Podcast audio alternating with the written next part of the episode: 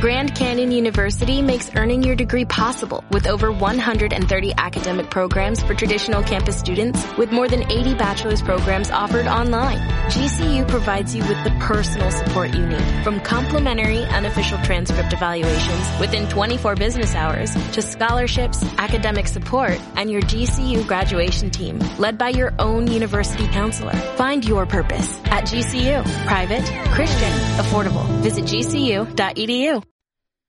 Muy buenos días a todo el mundo, soy Nacho Serapio, director y fundador de Dragon, y te doy la bienvenida a un nuevo episodio de Dragon Magazine, tu programa de artes marciales y deportes de contacto. Hoy es miércoles 4 de abril de 2018 y vamos por el programa número 228. Dentro música. Dentro música. Don't concentrate on the finger or you will miss all that heavenly glow.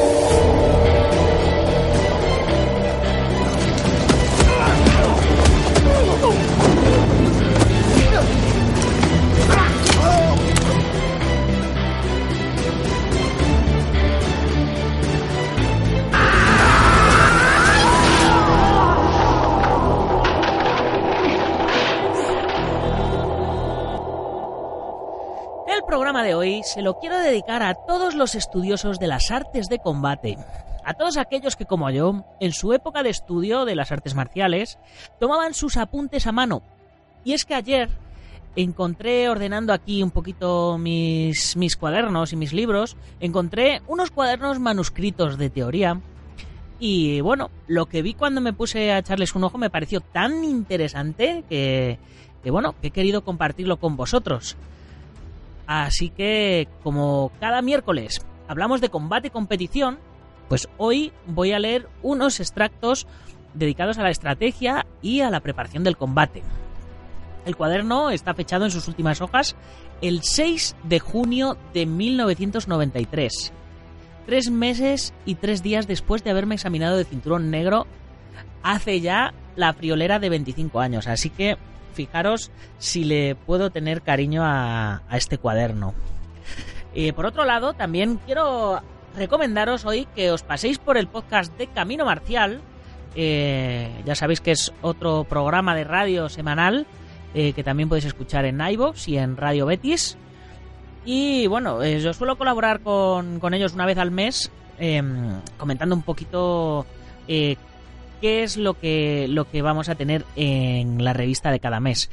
Pero esta semana han tenido a bien entrevistarme, ha sido todo un honor eh, compartir, compartir micrófono con ellos durante una horita donde hemos hablado de un montón de cosas, de Kempo, de Ninjitsu, de, de el rumbo que están tomando las artes marciales hoy día, de las formas musicales también, del mundo de la competición, bueno, un poquito, un poquito de todo en un programa que la verdad es que es que creo que, que ha quedado bastante, bastante interesante. Así que ya sabéis, eh, cuando terminéis de escuchar el programa de hoy, buscáis Camino Marcial y le echáis un vistazo también. Que bueno, a lo mejor ya os, a lo mejor cuando, cuando termine el programa de hoy ya os habéis quedado un poco cansados de mí y ya no, ya no queréis saber más, pero bueno.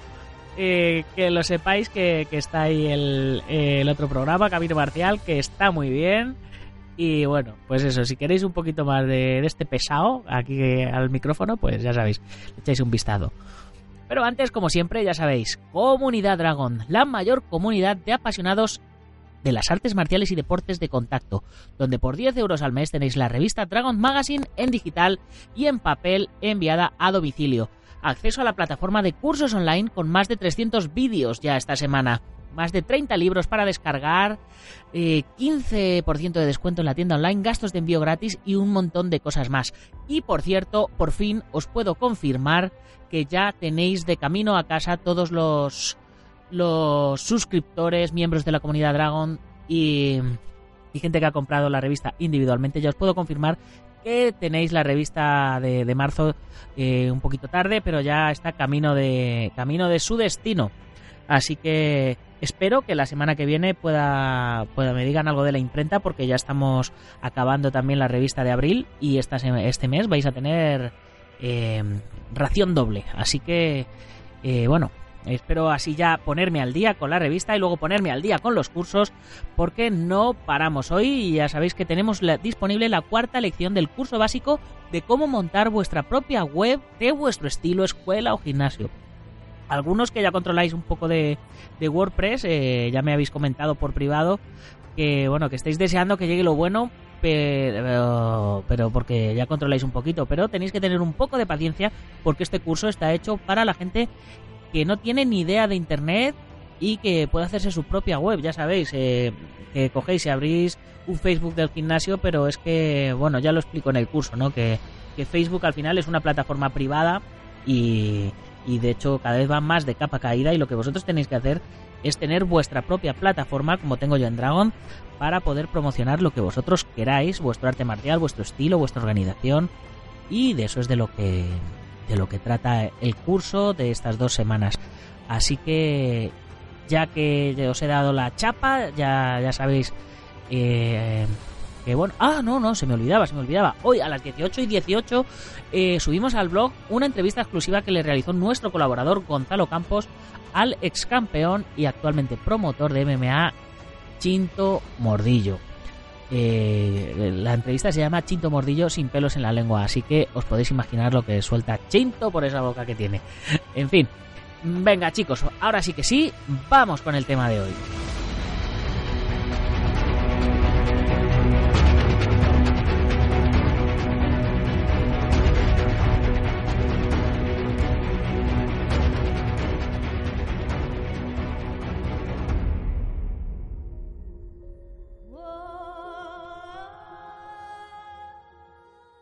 El combate debe comenzar por un tiempo de observación, lo más corto posible.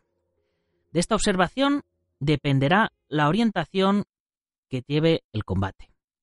Un estudio breve del adversario, algunas fintas o amagos, deberán darnos a entender lo que nosotros debemos hacer.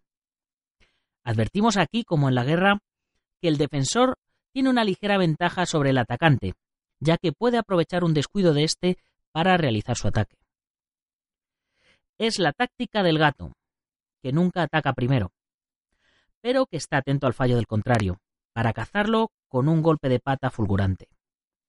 Debemos hacer que el adversario nos ataque para descubrir su fallo. Podremos hacerlo por medio de fintas, engaños o trampas. También es importante hacernos los dueños del terreno de combate. Y tenemos que impedir que el adversario coja el ritmo desorientándolo, haciendo movimientos poco ortodoxos o poco lógicos hasta imponer nuestro propio ritmo. Los elementos técnicos fundamentales.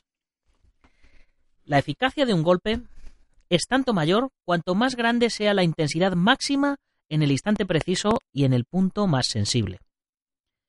Es el valor de una técnica que debe valorar el movimiento apropiado a cada oportunidad. Pero cada circunstancia es particular y necesita de una alternativa.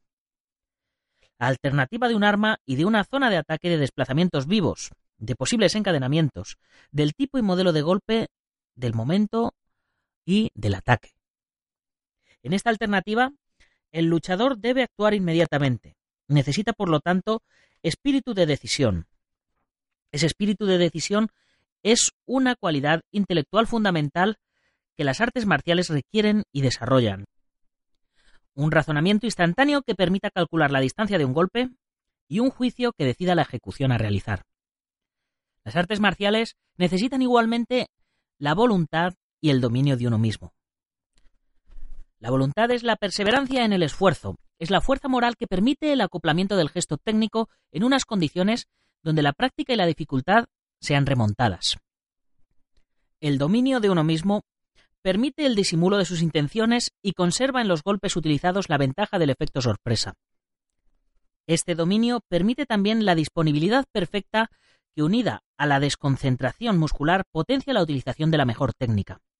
Es el factor del rendimiento. Es también un factor de seguridad, ya que permite estar atento y sensible a las intenciones del adversario. Es la disciplina de la emoción que impulsa la motricidad y el aliento. Las cualidades del luchador. Coordinación. una de las cualidades más importantes en el desarrollo posterior del combate es la coordinación. Un luchador que no esté en condiciones de hacer que todos sus movimientos estén sincronizados, controlados y coordinados, no podrá verificar sus dotes de habilidad y de golpear con la necesaria potencia, ya que es precisamente la coordinación la que permite al combatiente moverse con facilidad y disminuir la tensión muscular. Una vez conseguida la coordinación, el luchador puede volver cuando quiera a la posición inicial sin hacer el menor de los esfuerzos. El sistema nervioso del ser humano está constituido por miles de fibras que todas juntas producen una forma de coordinación, gracias a la cual un buen luchador reacciona instintivamente. Por eso, el combatiente debe entrenarse y efectuar todos los ejercicios necesarios para lograr esa coordinación que favorecerá las funciones de las fibras nerviosas y dejará impreso en el cerebro un movimiento instintivo, que la memoria repetirá cuando sea preciso. El combatiente que tenga los músculos bien adiestrados y coordinados podrá vencer a un adversario más fuerte pero falto de coordinación. Precisión. La precisión hay que favorecerla a través de la práctica, que es en realidad la única manera de alcanzarla. La precisión es la cualidad que permite llevar un golpe a un lugar deseado. De esta forma, cuando precisión y coordinación se unifican, el luchador podrá utilizar sus fuerzas de un modo más eficaz. Velocidad. Es otra de las cualidades importantes que debe asimilar el luchador en su formación, ya que es la cualidad que le convertirá en temple. El peso del contrario tiene una importancia que no debe descuidarse, pero que no es decisoria. Con la velocidad puede eliminarse sin grandes problemas. El cuerpo debe actuar con la mayor rapidez posible, ya que un buen luchador debe estar en condiciones de seleccionar sus movimientos lo más deprisa posible para adelantarse a su contrario. Es muy importante la velocidad inicial con la que se desarrolla un movimiento de ataque o defensa, y es fundamental la velocidad con que se lleva a cabo la acción elegida, así como la posibilidad de aceptarla o modificarla, a tenor de las circunstancias a la vista de la respuesta del contrincante. Tiempo. El tiempo es de primordial importancia en un combate. Una técnica no es efectiva si es realizada fuera de tiempo. Tiempo de acción es el que media entre el estímulo o movimiento inicial, generalmente del adversario, y la respuesta dada por el propio individuo en contractuación a aquel movimiento agresivo. Tiempo de acción es definido como el requerido para llevar a cabo un movimiento, desde el instante en que es concebido por la mente, seleccionándolo hasta que se desarrolla y concluye. Un luchador que se precie eficaz puede cortar el tiempo de acción de su contrincante con el simple hecho de perturbar el ritmo de sus movimientos, ya sea inmovilizándola durante unos cortos periodos de tiempo o obligándole a tener una reacción inicial que pueda ser controlada, con lo que impedirá la continuidad de aquel primer movimiento, o lo desviará anulándolo prácticamente. Percepción. La forma en que se mira a una persona está estrictamente ligada a su acción mental. Lo que él ve con sus ojos dictará a su cerebro lo que siente, lo que busca y lo que transformará en acción inmediata. No obstante, la percepción se basa sobre todo en lo que se llama sexto sentido. Es una clase de percepción iniciativa que reúne todas las impresiones e informaciones recibidas por los cinco sentidos fundamentales y que, a través de un razonamiento de causa-efecto, produce un proceso de razonamiento lógico. Debemos desarrollar esta clase de percepción extrasensorial, lo que hará a uno capaz de adivinar los movimientos del adversario antes casi de que estos hayan sido realizados. Esta capacidad se basa sobre todo en la mirada y en la forma de dirigirla. Desde los tiempos más remotos nos han enseñado muchas formas de dirigir la mirada pero la que utilizaremos en esta ocasión será la de dirigir nuestra mirada hacia la cara del adversario, frunciendo un poco los ojos, más que de costumbre, para mantener una mirada sosegada. Tal mirada nos permitirá darnos cuenta de las técnicas del adversario y también de todo lo que ocurre en los dos lados de nuestro cuerpo. Frente al adversario, vuestros ojos tienen que fijarse en los suyos, y vosotros tenéis que fruncirlos de forma que vuestra mirada pueda abarcar a vuestro adversario completamente, así como las acciones que efectúa.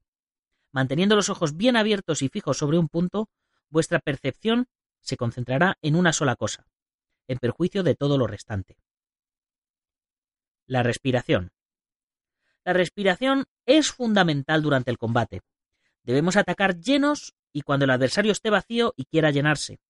De esta manera, un golpe que no reúna mucha potencia podrá dejar al adversario que se encuentre inhalando directamente fuera de combate. La distancia. Es una cualidad a la vez espacial y temporal. Su percepción es indispensable para la aplicación adecuada de la técnica. Es el arte que se adquiere por la experiencia en el combate. La distancia espacial o geométrica es la medida del espacio que separa el arma del golpe. Ella es la que nos ayudará a propiciar cada golpe. La distancia de un movimiento es a la cual un movimiento pueda tocar. La distancia espacial estará definida en función del arma utilizada. Un golpe de puño posee una distancia espacial. Un golpe de pierna poseerá una distancia espacial más larga. La distancia temporal es la distancia del combate, propia de cada combatiente, pues está en función de su morfología, pero sobre todo de sus cualidades específicas de velocidad de reacción. La distancia de combate mide el tiempo de ejecución de un golpe, desde la guardia al impacto. El combatiente debe sentir su distancia, debe saber cuándo puede ejecutar una técnica para que llegue a tocar. La decisión de un combate consiste en imponer nuestra distancia, es decir, colocarnos de tal manera que los movimientos puedan ser llevados a cabo con eficacia, sin desplazamientos inútiles que solo pondrán en alerta a nuestro adversario. Descontracción. El dominio de una descontracción es la condición de la disponibilidad perfecta. Una contracción inútil es una contracción parásita. Aumenta la fatiga y disminuye la capacidad de hacer movimientos. La descontracción total permite contracciones ultrarrápidas. Los felinos, que son los más descontraídos de los animales, son también los más vivos. La descontracción perfecta es la condición de las contracciones totales e instantáneas. Ella autoriza los movimientos rápidos e imprevistos, que fundamentan el valor de los movimientos dentro de las artes marciales. Encadenamientos y combinaciones. La finalidad de nuestro entrenamiento ha de ser la de golpear al adversario con eficacia.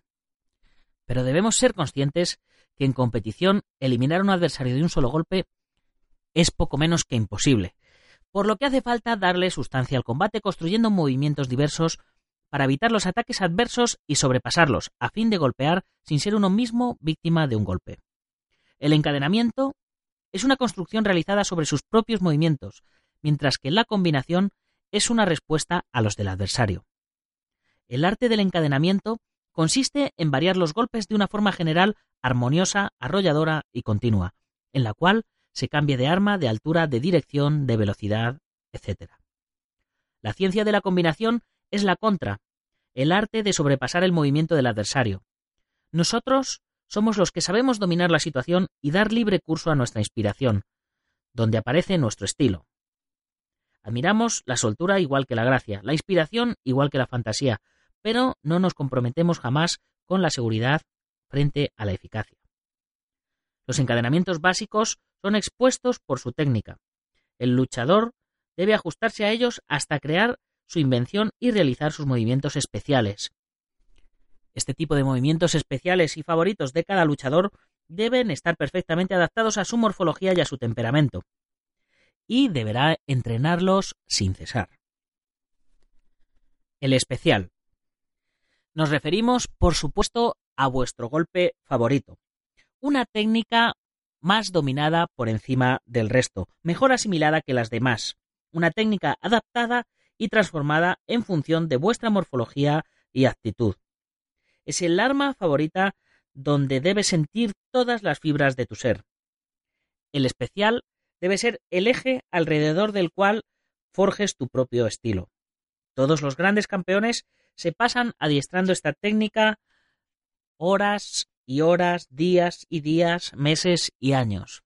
Este tipo de técnica en la que se basa su reputación. Dentro de la línea exacta de esta definición, un luchador debe poseer su golpe favorito o su técnica favorita, que es con la que eh, se sienta particularmente el mejor. Después del aprendizaje de la escritura común, el estudiante debe desarrollar su escritura propia, su estilo. Debe desarrollar los movimientos que convienen a su temperamento y que le aseguran su tolerancia durante el combate. Esquivas y paradas. Es el arte de evitar los golpes del contrario. La parada y la esquiva son indispensables. La combinación y la contra no podrían ser construidas si el efecto del golpe del adversario no fuera anulado. La parada debe ser la regla sistemática que la esquiva no reemplaza. Ello consiste en desplazar un segmento robusto sobre la trayectoria de un proyectil más frágil. Pero la dureza de las armas adversas es tal que muchas veces la parada debe ser sustituida por la esquiva. El arte de la esquiva es una maravilla de precisión y de gracia felina.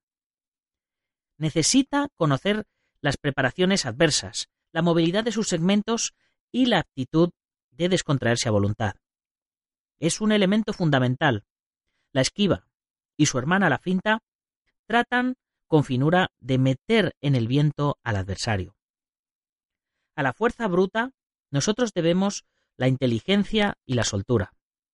La esquiva debe ser un gesto que nos permita girar en torno al golpe del adversario y conseguir un mejor ángulo para nuestra ofensiva. Fintas y trampas. Es el medio de estudio de las reacciones defensivas y contraofensivas de nuestro adversario, para adaptar una técnica en consecuencia, es decir, para escoger los medios técnicos de combate. Fintas y trampas provocan unas reacciones en las cuales trataremos de intuir los movimientos de nuestro adversario. Se llama finta a toda aptitud móvil o inmóvil susceptible de inducir al adversario a un error. Son ataques falsos, destinados a prefijar sus intuiciones y su estado.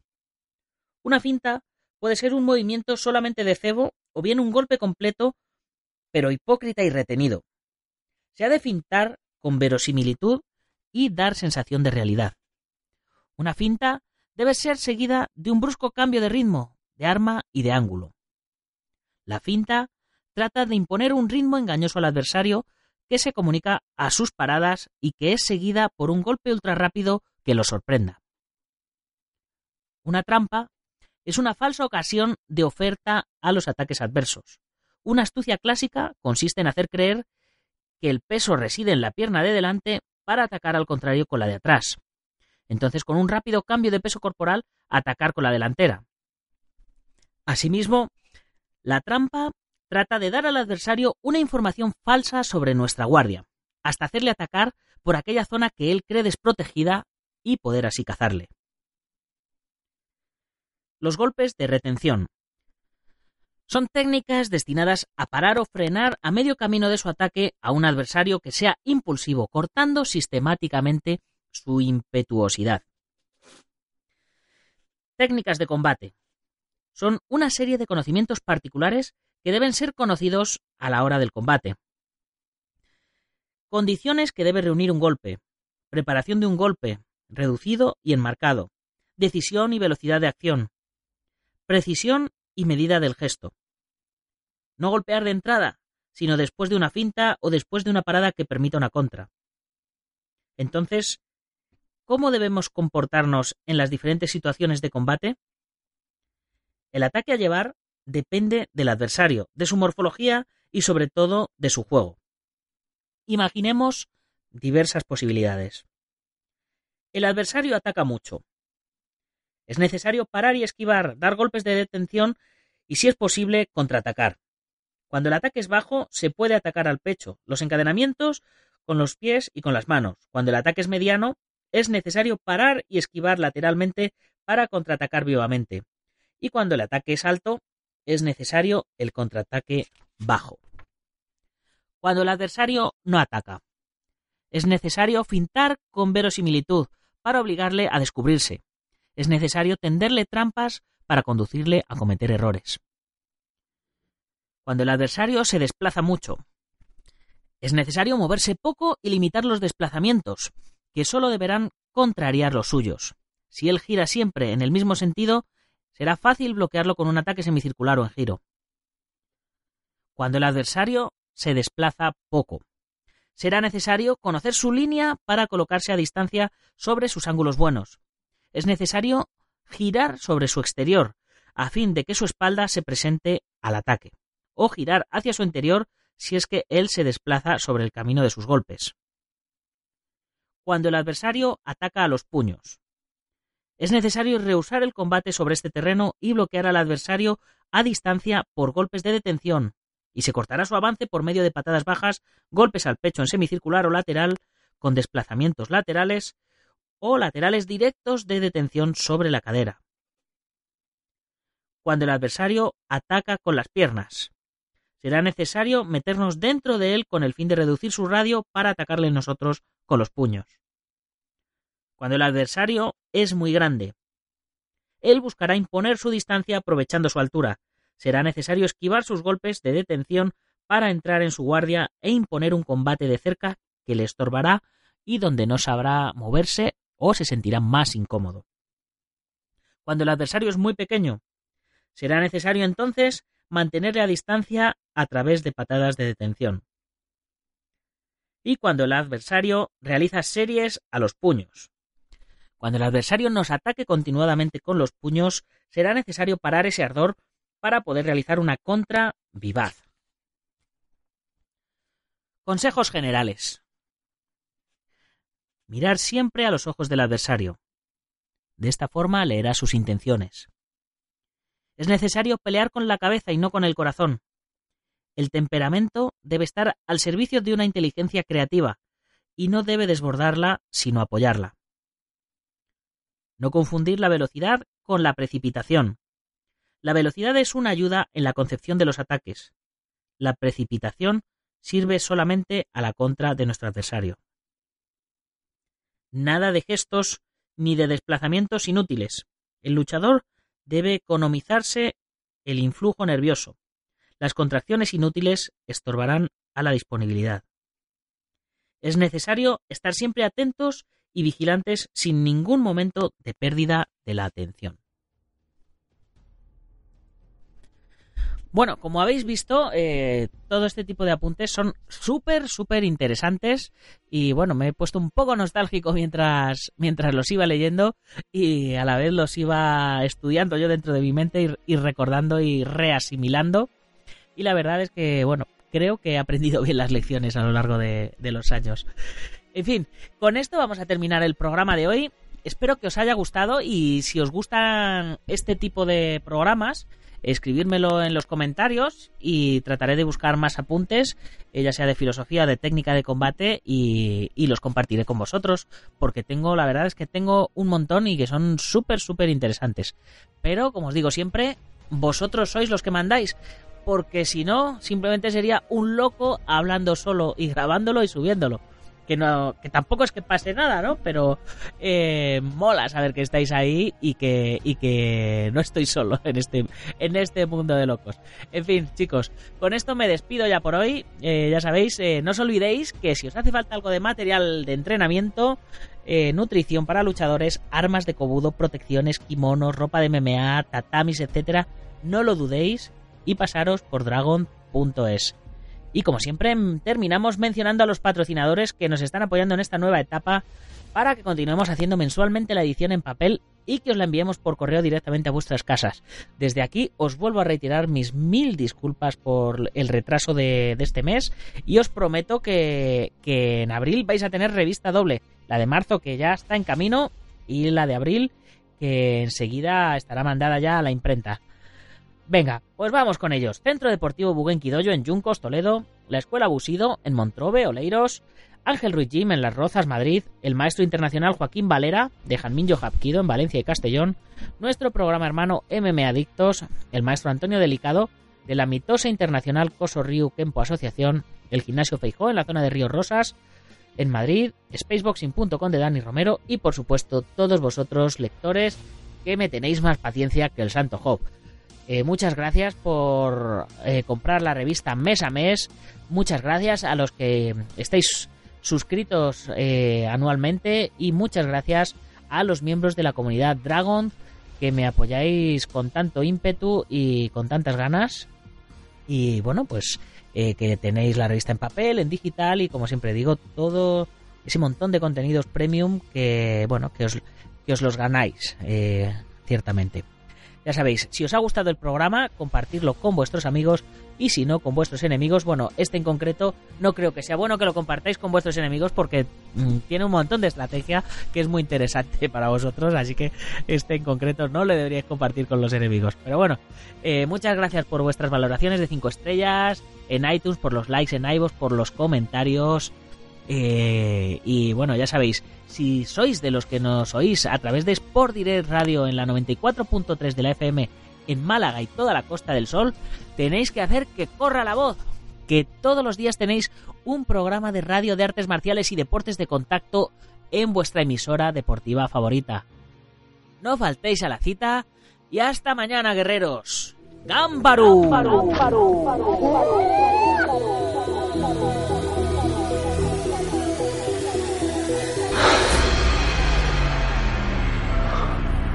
seja ser como.